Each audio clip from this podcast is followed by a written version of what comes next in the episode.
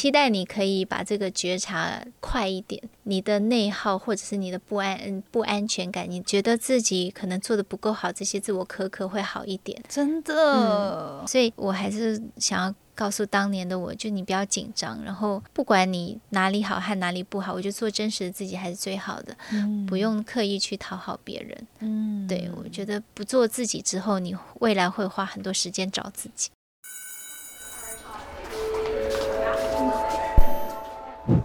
Hello Hello，我是 Janet。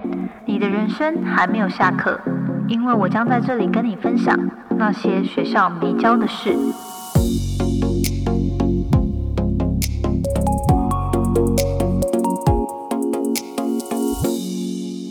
接下来呢，要进到本日最最兴奋、最期待的部分了。也是最赤裸的。啊 真的，好像也是哈，没关系，太不适合分享，到时候我再把它剪掉。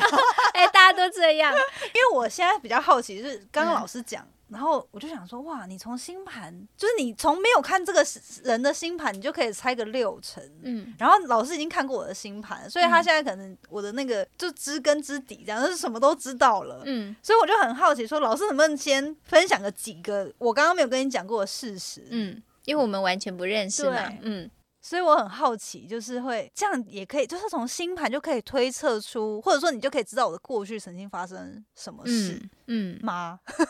方向啦，我我不可能通灵啦。是是是对对是是，首先看一下 g n 这个是他的星盘，然后星盘里面连你的所有的行星都在右边，所以你是一个相对比较外向、比较喜欢与人互动的人。相对来说，当然右边又有上面又有下面，对下面是比较内在的。但你这个人就是有点像社会精英型的人，就是要参加很多活动，社会精英这个词也太捧我了吧？捧杀是，吧？红烧红那那我们换一个词，叫做嗯，从学校到进入社会，在初入社会这个阶段，你可能参加很多社团啊、读书会啊，或者是比如说创业人的团体啊、呃创业营啊之类的，你去嗯常需要去这些地方收集讯息。是，对，因为为如果不不出去，永远不知道这个社会是怎么样，你怎么样与它无缝连接。对对所以你常去这些地方，但是呢，你的内心其实你知道自己，嗯，因为你的凯龙在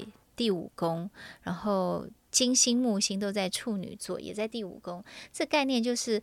呃，朋友，你其实很挑，并没有表面上看起来那么好。对，就啊，你好你好，就人家会觉得他跟我很熟，但实际上我觉得我跟他不熟。对，对，尤其你太阳天平，其实你很会 social，但你是带着善意去 social，不是在那边作假。是，只是你心里就会常常受累，说别人觉得我跟他很好，其对实没有，对，就实际上被我归纳成朋友的很少，嗯，非常少对，对对，有人格洁癖的，真的哎，嗯是没错，嗯，对。而且一位朋友要考验又考验，你才会真的认定，对嗯，是，因为另一，半也也另一半也有一点，嗯，对这是好的，因为大部分女生另一半都是用减分制嘛，一开始看他一百分，然后减减减，对减到后来分手，对，嗯，可能很多你小时候可能也许也这样，嗯对，慢慢嗯。加分制，其实你还是对啊，因为你上升母羊嘛，所以你可能以前都是减分制，慢慢知道说哦，这样下去我可能会弄死自己。对对对，所以你看一个人可能最多从三十分看起，哦，就嗯先看到最糟的，可以接受，再慢慢加分，这样。对，好像是这样哎，是，但其实别人不会让你看最糟的，你是想方设法去挖，对，就打开他的社社群媒体啊对对，问问朋友啊，对，然后就刻意跟他约到他家附近啊对。，没有，就是就算晕船了，也要先想办法看到他丑陋的一面。对，因为你木星处女在第五宫，你认为没有那么幸运简单的事。对对，越幸运背后可能越有一颗雷等你。对，这好，这很适合创业。哎，就是木星的话，就是创业有时候我们就要画大饼嘛，看未来预期，然后最后才决定要不要投资或要不要去投入这件事。但是木星有另外一个概念叫做，除了很幸运，我可以有机会可以扩张，对另外一面叫做自欺欺人。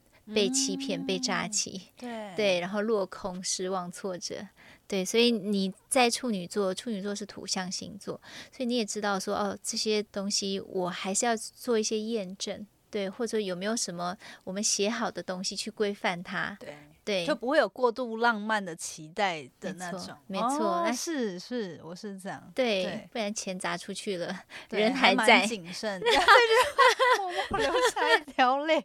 好，对，我们看一下你的天王星在第九宫摩羯，嗯、这个蛮有趣的哦，因为你的天王星和你的海王星，呃，四度合相在天顶，所以一面想要创造一些什么，一面想要付出些什么。但是呢，如果你今天什么都有，创造在付出回馈，这是很棒的一个企业家。但是如果你还年轻的时候，因为他们都在摩羯嘛，你就会变成一只带着缰绳的马，自己打自己屁股跑出去之后，又后悔跑回家。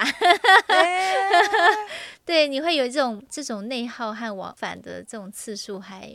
年纪越小的时候应该越多，嗯这就是呼之欲出。后来想想算了，但后来又觉得不甘心，对，嗯。然后你第十宫有有一个虚点北焦点是逆行在第十宫，这个本命盘逆行的概念就是海王星摩羯也在第十宫，所以你是很想要让自己有一个成就，而且是很快就想要让自己有成就，因为跟天王星在一起嘛。但是呢，你又不知道该怎么做，或者做到什么程度才是有成就。嗯，因为有钱叫有成就嘛。好，我现在没钱，我先去赚，对，然后赚一小部分之后，又觉得也没有啊。也没有很开心啊？对，然后我看到旁边的人赚那么多钱，好像更可怕啊。对，对，就是有钱变成负担，就是无法管理和控管好钱的能量，变成一个人的负能量。但那这件事情要怎么处理？对你来说，就是赚钱和成就，反而是让你更多的去反刍和向内看自己。嗯，对，去学习我是一个什么样的人，我到底要什么？对，对，每个人去探索自己的动能是不一样的。我觉得这个很准呢、嗯就是就是人生中我一直很想，好像应该做到什么，觉得自己应该做些什么，可是又有点不太知道那到底是什么。嗯可能就就自己能了解的状况，先努力了一些方向。嗯当然努力当然也是有收获，可是就说，哎、这过程当中就会一直在想说，那到底最终那个答案是什么？嗯，对，其实人是边走边看的，你可能看一个方向，但答案是永远没有的。这个是要厘清的，这很哲学的东西。大家可能都会想说，我以终为始，对啊，对。但事实上，如果以人生之终为始的话，那你可能是死掉，而不是你要成为什么。对对，所以这个这可能是一个呃比较需要理清的盲点。嗯那不过你如果是你有这个问题，我们透过星盘可以做几个解读。第一，你的天顶在摩羯，所以你可能适合当师字辈。哎，对，但你不是律师嘛，因为你也不是医师嘛，对吧？我们现在知道你的职业，就是跟投资或是新创公司有关，所以你可能是别人的前辈，那可能就是适合当老板或股东，哦，嗯也算是师字辈呃，教别人做事。教别人教教学的部分对。对，然后哦你的土星水平又在第十宫零度，所以你教别人一定是要你有经验之后，有累积之后再教。对所以教在企业里面教别人叫什么顾问？对，那我怎么样当顾问？自己先当投资人，先当老板，才能再当顾问。是，所以一定要以身下海，自己去投资，对去知道这里面是什么结构。那摩呃摩羯还有另外一个意思，就是跟老板有关。对，就是嗯你自己可能要股东是老板的老板，哦，创业公司的老板或者是独角兽也是自己的老板，就看你要怎么做。哦，对，未来一定是往这个方向发展。那第二个取向，可能老的时候，你想要做一些，比如说土星在水平，它跟平台有关，比如像现在 Podcast 也是一个平台，呃，跟大家分享一些跟创业啊，或者是新嗯创圈有关的对事。那如果是更大的平台，是不是有什么直癌交换的平台啦，还是有什么线上怎么样的平台啦？对我觉得这些也可以去思考方向。哦、嗯，你说年纪比较大，会等于说会打造一个这样子的渠道，也是有可能的。哦对，还有另外一种可能就是建立俱乐部。嗯，水瓶是很多人，土星是某一个核心技能下而产生的群体。对，对，哎，是不是有什么俱乐部可以形成？然后大家去分享资源，分享什么，也是一个方向。嗯哦，这还蛮有趣。嗯之前的确曾经有想过类似的方向，嗯，海王星呢有另外一个就是，呃，你可以去开基金会，对，嘿，但是这些都是要老的时候。老的是有有经验的时候，几岁后才算老啊、至少要四五十之后。嗯，OK，对，之前你可能都要在像你现在在新创圈嘛打拼，对对，去了解整个，因为可能未来的创业，因为你土星在水瓶，海王星在摩羯第十宫，然后你又有北焦点，呃，逆行在第十宫，这些所有的解读加起来，就是你。不止在同一个产业去做新创，你可能喜欢去不同的产业，因为你上升母羊，在事业上如果一直在同一个产业，你可能受不了。嗯，这很准呢、已经变过三四个不同产哦，业了，是哈，对，嗯，但是都是有一些关联，然后才顺利的变了。对啊，因为你是新的，没错。是你摩羯在天顶，你不可能变很大。哦对，就像你之前说，你讨厌改变，但你又希望有一些新的东西。新的东西就跟天王星有关，对。和你的天顶，但又在摩羯，也不要变很大，一定要我有这个能力再来变，没有能力那比较变，那叫错塞。对 自己也算蛮现实，就是蛮理性的理性，对对理性对，对，没错。哦，然后我们看一下你的第七宫嘛，看你的感情。我相信你的观众和粉丝都是期待好，听听你的感情。你很少分享吗？我有分享过，但不长。对，不过我觉得近期还没有太多的去解读的近期的境况。嗯，我们就大概分享一下你的水星天平、火星天平在第七宫，但他们没有合相。水星天平在第七宫的意思就是另外一半一定要跟你聊得来，感情上，嗯就你们是像恋人，但更像朋友，对你来说更舒服。嗯，嗯对，嗯有些人需要陪伴或者爸爸型的，你，你不要，你要朋友型的。哎，嗯你可能认为说啊，我单亲需要爸爸的照顾。我跟你讲，你后面会，你现在还年轻，你再等五年、十年，你会受不了爸爸型的人，你会喜欢朋友型的人。突然有点汗嗯颜。好，然后呢？对，因为人会是成长的啦。对对，因为水星天平，呃，水星有小孩子的概念嘛。对，就是你可能会想要让自己回家跟男朋友在一起的时候，行为退化，嗯变成一个无脑的小孩被照顾。所以我就会一直以为我是喜欢被照顾型的啊。时间久了不会，因为你的天顶哦在摩羯，有一天你会改变。哎对，有所以为什么说我们整个星盘的宫位也是有年龄之分的？刚刚最开始我们有讲到，对你可能刚进入社会的时候一直是想要被照顾，你可能超过三十，大概三五到四十左右会变。会变。你会变，就是你不要管我那么多，除非他跟你一样强大，嗯就是你们的呃社会认知度、能力的呃影响力，还有你们对未来预知的这种精准果断这种能力，因为你上身是母羊，嗯这种能力，他如果跟你是同步的话，你 OK，又照顾我，又像朋友，那当然是加分。对是啊。那那如果他没有你快，因为你真的会很快。天王星摩羯在呃和天顶，然后母羊在第一宫，所以你会冲很快。我就怕我没有看过你说我越老会冲越快吗？越老没有你一直冲很快。我一直冲很快。对你只是现在在默默累积，所以可能在表现，我觉得在表现上是你自己觉得自己慢，但是以别人来说是觉得快了，相对是快的。嗯，对嗯，所以正常人应该年纪越大越追不到你。哦，对，哎呦，因为你火星天平也在第七宫，所以你就是一个整个冲冲冲的人。真的哦，嗯，所以所以我的运是老年也持续算是还不错，这样子。嗯对你的福 点双鱼十二宫，福点就是我们天生幸运的地方。福点福气的福，对，福气的福，呃，它是一个虚拟的点。那大部分大行星我们呃没有福点，它是一个配合去看的。但你的福点第十二宫就是代表你遇到精神性的疑问，或者是你遇到低谷的时候，总有一些、呃发生一些事，会有一些贵人来提点你一下，让你很快就可以转弯。对，然后找到一些出口，或者你自己就会给自己一个乐观的方向去努力。嗯对，所以在这个状况下，你年纪因为十二宫也是我们年老的时候，嗯然后第五宫是我们老了以后，我们去回顾自己的一生。这两个第五宫你有木星，第二宫嗯又有福点，所以你越老是运气越好，或者是越越有成功，有有就是人生胜利组啦。我已经知道我不是那种一夜致富型的，不是那种很早年就可以你也不屑，成功的，对，你也但但不不会过得不好，这样。对对对你也不屑一下一次赚我不会不屑，我想要赶快 哎，今天给退给休。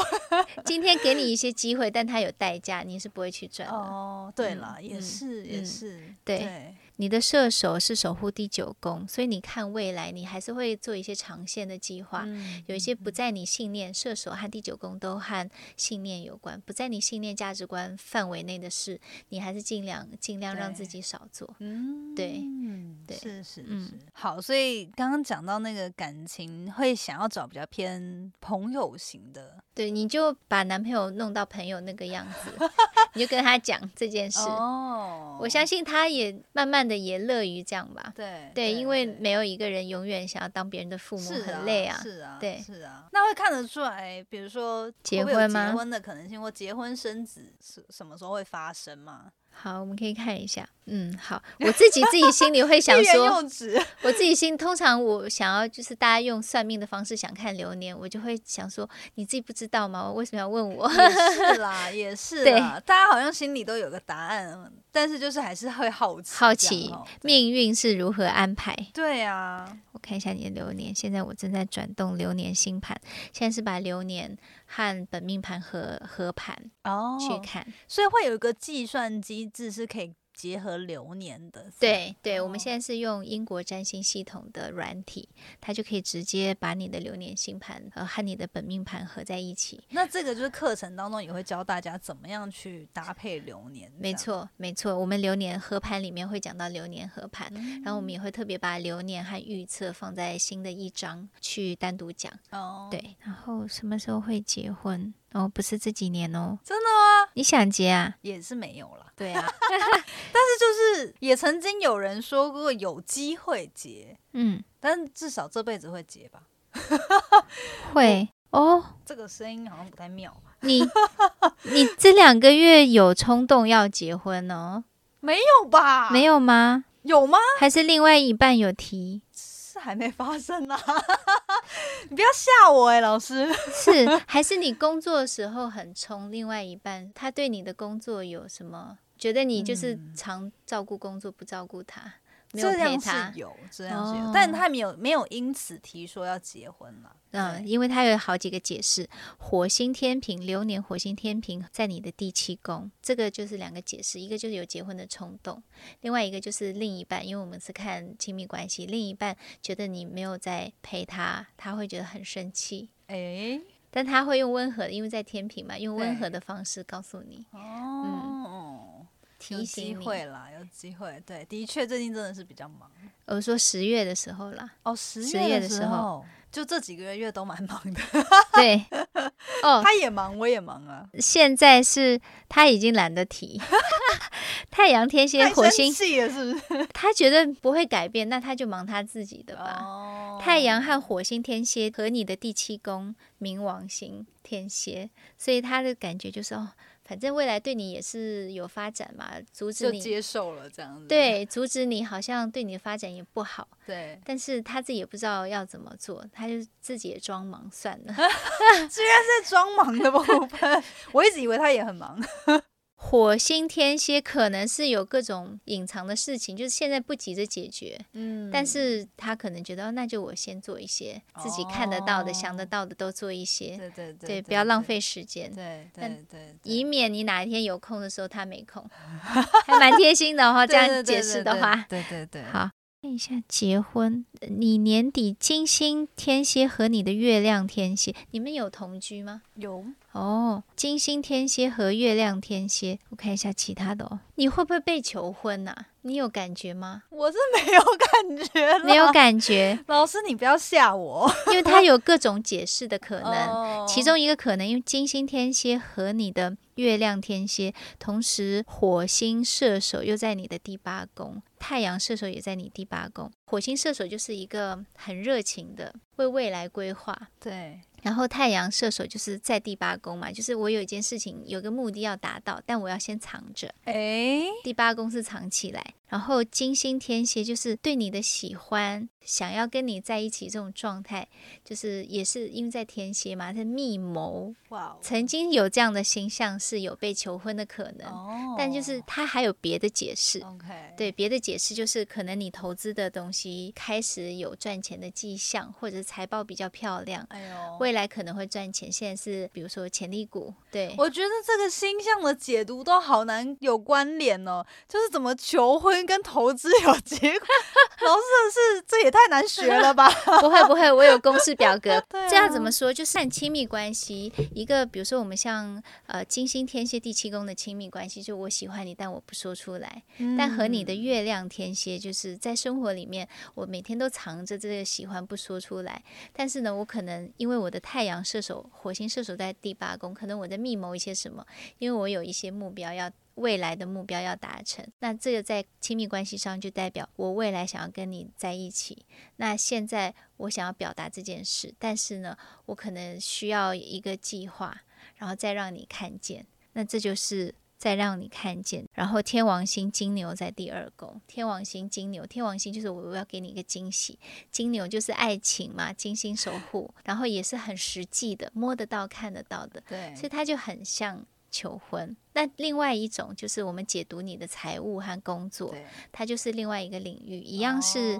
哦它每一个的意思就会变了，对样，就每一个哦行星，它在不同领域是有不同的解释的。嗯，了解嗯了解，所以就都有机会啦，有可能是财务，也有可能是感情上。对对对，就看哪一件事情。这如果是十二月吗？还是十一月？十二月，哦，十二月。对，这个如果是有你男朋友的星盘，然后你跟你男朋友合盘，然后我再看流年的合盘，哦，三个星盘更精准。对对对，三个不要，我还是我还心心脏还没准备好接受的。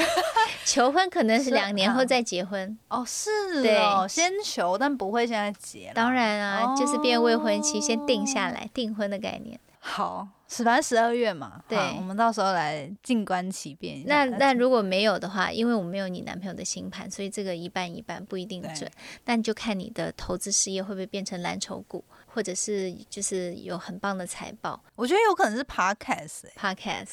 因为最近业配接蛮多，哦，哎呦。然后都十二月、一月付款，哎呦。我想会不会是因为这样？哦，那是 那是有合到，对，就是前面是准备，后面才会有收益嘛。对对。对对，有有有。有机会啦，有机会，哦，好有趣哦！嗯。我自己是蛮想要问说，因为我之前在美国待过一段，算大概六七年的时间，哦，蛮久的。然后我就一直其实还蛮想再去海外发展。嗯，看星盘也看得出来自己未来可能三五年会不会去海外发展嘛，或者说要怎么看好？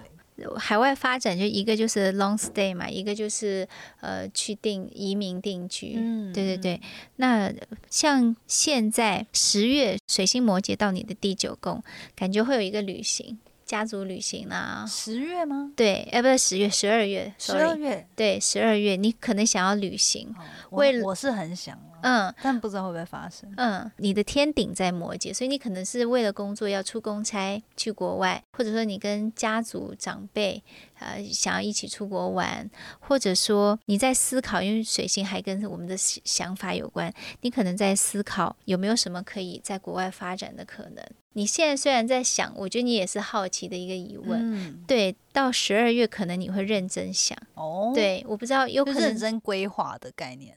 开始有一个起点，有没有到规划不一定，哦但是有一个起点，就是诶，确实有一个点切入，可以让我想一下，嗯很有可能是跟工作有关哦。哦，嗯，因为你是和你的天王星摩羯在十二月初就有了，十二月的第一周上半个月就有了。所以到时候你看一下有没有什么样的契机让你有这样的机会。嗯但是如果这样的话，远距你 OK 吗？历年的经验是不 OK 啦。对，对，木星处女第五宫，这第五宫跟恋爱有关。木星就是远距的概念，处女就是哦，远距就随时觉得他会出轨，也不见得是觉得他，有时候也是觉得我，我就是自己觉得会。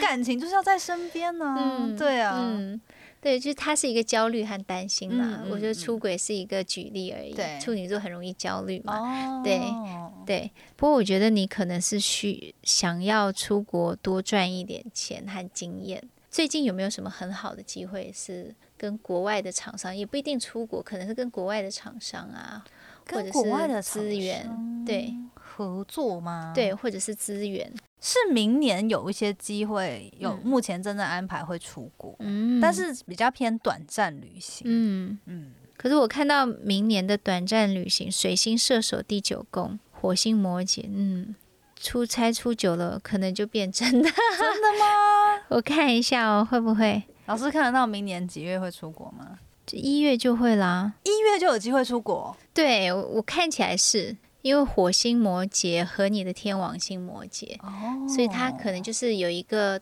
你特别有感觉的事情，对，让你在因为在第九宫特别有让你有感觉的事情，你觉得可以出国一下，而且水星射手也在第九宫，明年一月，所以你会觉得哦，为了一些规划还是怎么样，去看看也不错。哦，，对，是有一个契机，给你一个动力啦。哇，好嗯期待。那反正就是看起来也有机会是，或许先是透过出差，然后出差久了。它会变成日常这样子，有有可能，有可能。对，因为你也想要知道你还能做点什么。对对，对，因为哦，明年二月之后，冥王摩羯已经从摩羯要走到水瓶，然后又和你的第十宫，水瓶也跟国外有关，所以你可能真的出差到后来，觉得我是不是要在那边，至少你要 short stay 一下。哦，对，去看看外面的世界，那个产业，你要投资的人，或者是你想要做的那个事情，在国外的经验是什么？你很嗯想要去多看看。感觉你觉得现在你正在学的东西，你在你的领域已经不够，你的一些想法已经不够了，然后你累积经验已经不够用了。然后国外对你来说比较快，然后也是一个可能连接的连接点，就是有一个资源也秀给你。嗯，对对对，我是没想那么多啦，只是嗯单纯想说去国外走走。嗯，对，不过或许长远来看，因为的确在台湾会觉得稍微比较人跟人之间太靠近了，就是什么嗯东西都很紧凑。嗯那相较于欧美，可能是可以比较惬意一点的生活步调。这样、嗯，不过你最近几年都是会频繁换你的产业，或者是真的吗？对，或者是换工作。当然，因为你上升摩羯，所以你感觉自己就是慢慢来，不会有那么冲突的。或者是你的天王呃，你的海王星在呃摩羯第十宫的天顶，所以你可能觉得哦我还好啊。但其实如果你把自己的轨迹画一个图表出来，就画一个人生历程图这样。对对 对，然后有纵轴有横轴，横轴是时间，纵轴是时间，你会发现哇，其实你变很快。是哎、对是，对，是只是你没有意识到，我自己会觉得还好。你自己都是后知后觉。对，我期待你可以把这个觉察快一点，你的内耗或者是你的不安、嗯不安全感，你觉得自己可能做的不够好，这些自我苛刻会好一点。真的、就是对自己的觉察，对，对自己觉察再多一点就好了。嗯，很多人是说哎你要多学点什么，你不用，你只要觉察就够了。对，我觉得我很不会自我肯定这一件事情，嗯就是就会有这个意识啊，但还是很常觉得自己不够的嗯这一块。对，因为你没有在反刍你做过哪些，嗯，对你可能觉得说这应该的啊，做过就要做好啊。对对，但事实上你做过做好和你有做过哪些事，有过什么样的人生轨迹，还是需要看一下。我觉得这个跟你小时候的状况有关，就你不想回忆，不喜欢回忆，一旦回忆都会有你的凯龙第五宫在狮子，所以就是你一旦回忆，你会觉得不快乐。第五宫和快乐有关。对，你会觉得不快乐，而且狮子是固定星座，就是我打死都不想想。你不管告诉我多疗愈、多有安全感，什么催眠的时候多想要说服我不要跟我说这些，我没兴趣。哎、我自己头脑会觉得我小时候还蛮幸福的，所以嗯其实我可能有一些不快乐没有消化，是不是？对，呃，但我不觉得说他一定是多不快乐，然后一定要去解决，不一定。但他可能有一些选择性遗忘，或者说有一些触发点，让你有一些不需要固执但很固执的哎、个性，可能是在这里偷偷生成的。哦，对，如果这个固执让你没有不舒服，我觉得不需要去追溯它。嗯如果这个固执，比如说我每天都觉得自己不够好，每天都觉得说啊，我可以多做点什么。如果过于 overloading 了，我觉得还是需要去思考一下。是嗯是是，好，那我觉得今天就是这个这一这一个录音，我觉得真的是太超值，期待看一下十二月我的人生又有什么转变的。老师刚刚的预测，好，那我觉得其实最后就很想问老师的课程，因为大家刚刚问了这么多，然后也真的发现说，哇，透过星盘可以更有方向、更有系统的去了解自己，甚至说，哎，你会遇到什么样的状况，怎么应对等等。那老师的课程你什么时候开课啊？现在因为已经在在卖了，对，现在在预购中，对对，然后我们的价格是越来越贵，所以越早买越好。对，我们还在持续的预购的有优惠的价格。对对对，然后我们第一波的课程是十二月二十八号，哎，那也很快嘞，对就会上架可以看到。对对对，我们已经录好了，正在剪辑。嗯哇，对对，那就是咱圣诞节过完，大家可以开始来学习这个新新盘了。嗯，所以是会分梯次上架吗？没错，分几梯次来上架。了解。，对，那可以跟大家再稍微多介绍一下这次课程会带到什么样的内容，然后呃，目前其实这哪些通路可以去购买之类的。哦，OK，我们现在的课程的话有分三大块，第一块就是星盘解读，那星盘的基本元素、宫位、行星、相位、星座，以及呃。逆行就运动者的行星逆行，还有行星过运，我们会基本元素帮大家做很扎实的介绍，里面有关于历史啦、对比啦、什么概念的厘清，以及神话故事都会有。那接下来就是合盘的部分，合盘的话有情感合盘啦、流年合盘啦，还有你与任何想象得到关系的合盘，这些合盘是如何产生的，要怎么样去解读，我们也会有具体的案例来帮大家去示范，也有小小功课帮大家有一些练习的动作。最后我们走到流年决策这一部分，那流年决策我们通常都是用来去预测，那这个预测的功能并不是强调迷信这一块哦。我觉得未来怎么样，只要你努力，只要你改变，很多事情都可以有平行空间去衍生。嗯对对，反而是我们在预测中去让自己安定的知道，我现在的决策和规划是不是一个可以有发展性的，未来可以分三年、五年计划一样去运作的一个呃项目哦。这个长远的眼光和分梯次的去把一个目标层级化，就我一个、一个小目标完成，我可能未未来会变对拆解，然后变成一个大目标。我们是希望大家可以去训练这些思维，嗯这些思维也可以让大家在想要完成自己追求的梦想事件的时候，不要那么的焦虑。对对，同时我们反复去思考这些，我未来规划怎么样？我未来的几年有机会有哪些事发生？我们可以回归原本的自己。现在我焦虑，未来如果这样，我现在还需要焦虑吗？嗯对，它有一些疗愈的作用。对对，那这三块星盘解读、合盘还有流年的预测，这部分都是我们占星学里面的基本概念。嗯呃，然后当然大家知道说这些元素比较复杂，对，所以我们建立了公式和表格，在这里大家只要呃相关的议题，比如说感情议题、财务议题，我们套入呃这些公式和表格，就可以帮助你厘清这些解读的思路和逻辑，快速让你找到解读的正确路径。哇哦！所以全方位占星学会上架在知识卫星。嗯，然后就是现在还有早鸟价，可是这个价格就会持续的升高。对，所以大家感兴趣的话，课程相关资讯我们都会放到节目的资讯栏，那大家可以赶快去抢购。所以我们刚好十二月二十八开始上架，对，所以大家其实是在可以明年年初之前就开始学一些流年，就是二零二四年会发生什么事情，赶快做一些心理准备，这样。呃，我们一开始不会讲到如何看流年，我们一定有一个讲课的过程嘛。对我们可能会准备二零二四年的流年运势，不过这个会放在哪一块我还不确定。哦，对对但是大家在年初就一定会，我们会分批次上架，其实很快就全部上完了，是是，所以就大家可以期待一下，一定在年初就可以看到。太好了，嗯太好了。好，那我们最后节目尾声呢，就一样，所有来宾都会请教他们这个问题哦。那也嗯想要请问白玉老师，嗯，如果有机会，你可以给年轻时自己一个建议，你有没有特别想要对几岁时的自己说什么？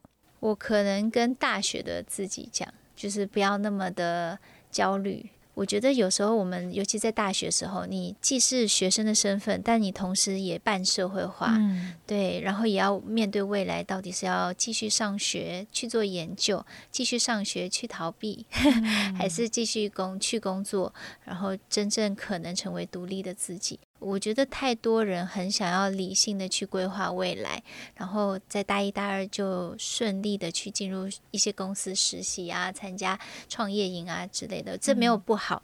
如果你有这样的机会去做，顺顺的做没有问题。假设你没有这样的机会做，同时还有呃，像我当时就是谈感情，有一些不太懂啊，因为以前也高中也没有谈过恋爱，不太懂，有些迷茫，然后就感觉好像有耽误到自己的学业，但其实没有，嗯结果是没有，但当时就很焦虑，哦。又想谈恋爱，又想又想要念书，哇，感觉你也是自我要求非常高的。对对对，自己当时不觉得，对现在想想是。但我是觉得，一个人如果你是一个过像我一样过于发展理性的人，其实谈恋爱就是把你感性的比较不擅长的那一面发掘出来，嗯会发现自己一无是处，看人也看不懂，看事情也不会处理，人和人之间关系，哦，是这样吗？我没有发现。嗯对，就有点后知后觉。就是我当时有谈一个对象，他已经不开心很久，我都没发现。嗯对我蛮多交往的，我也没交往几个，但是这些人都会说，我你也无法第一时间发现我不开心了。哇，对，就我们理性人就觉得这也没有什么啊。对啊，对对对，所以我还是想要告诉当年的我，就你不要紧张，然后不管你哪里好和哪里不好，我就做真实的自己还是最好的，嗯不用刻意去讨好别人。嗯对我觉得不做自己之后，你未来会花很多时间找自己。哇，对对，嗯说的真好，嗯好。然后我觉得这个建议也给的很好，因为当我们学了全方位占星学，哦我们就可以更有觉察、更有方向的，嗯不管是了解自己或了解身边的人。嗯对，嗯因为像你刚刚提醒我说，哦，男友可能对你最近的这个忙碌状态有不爽，但我其实不觉得他不爽，嗯可能也有部分就是屏蔽了啦，屏嗯蔽这样的讯息。嗯。所以你刚才讲这个建议的时候，就提醒到我，好像好像也是哈，就既然都收到这个讯息，好像应该要拨点时间精力去关心一下另一半，这样。对果然你是被照顾的。我是我是不否认，对 嗯对。对，好，那我觉得再次很感谢白玉老师今天来上那些学校没教的事，然后给我们很多的建议跟分享。那大家如果想要更加的认识你的话，你最活跃的社群平台是脸书吗？还是 IG？呃，两个都有。OK，，对，好，然后课程的部分就是现正热热卖中，而且我看已经超过一万对学员嘛学员好像是对对对，对呃，一万四，一万，四千，对哇，超级强，对对对，对 对团队很厉害，知识卫星的对团队很厉害。一万四千个学员呢，对，那相信这个也是会持续增长当中。我自己个人非常期待，就年底开始来这个上课。嗯好，那大家如果感兴趣的话，就到资讯栏去索取相关的课程连接。嗯那我们今天就再次感谢白宇老师的分享，谢。谢。好，那我们的这个也非常感谢知识卫星的支持，然后有让我们在节目中有特别提供 Janet 粉丝有个三百块的优惠折扣。嗯，那我们的折扣码相关资讯呢，就会放在资讯栏里面，那大家可以赶快去使用，别忘了要使用。然后在购买课程的当中呢，就可以来有一点小优惠，这样。因为我们知道知识卫星的这个操作手法，所以一看到广告马上就下单，要把握那个最优惠的时间。对，就是看着对看，就是也有学员说，哦我我前两天看，然后我就忘记了，我要再买的时候怎么变贵了？对 对对对而且因为它那个是无可预测，什么时候会突然调涨不知道。其实对啊，就对你们来说是没有，对我们来说就知道啊，几几折是几天，几几折是几天。哦，然后到前一天我们会倒数一天，然后就对有学员跟我们说：“你每天都在倒数一天。”我说：“呃，对你没有看清楚，有不同折扣的倒数一天的提醒。哦对对对，嗯好啦，反正大家听到就是感兴趣，就赶快直接下单，因为只会越来越贵。，对，越早买越划算，欢迎大家来加入。好，那谢谢老师今天的分享，谢谢 Jeanette，谢谢大家。谢谢你今天的收听。如果喜欢今天的节目，欢迎你到 Apple Podcast 帮我打五颗星给予鼓励。希望收到我更多的分享，你可以在 IG 上搜寻 Janet Lin，我的账号是底线 J A N E T 点 L I N 底线。所有的详情都可以在资讯栏中找到哦。那我们下次见喽，拜拜。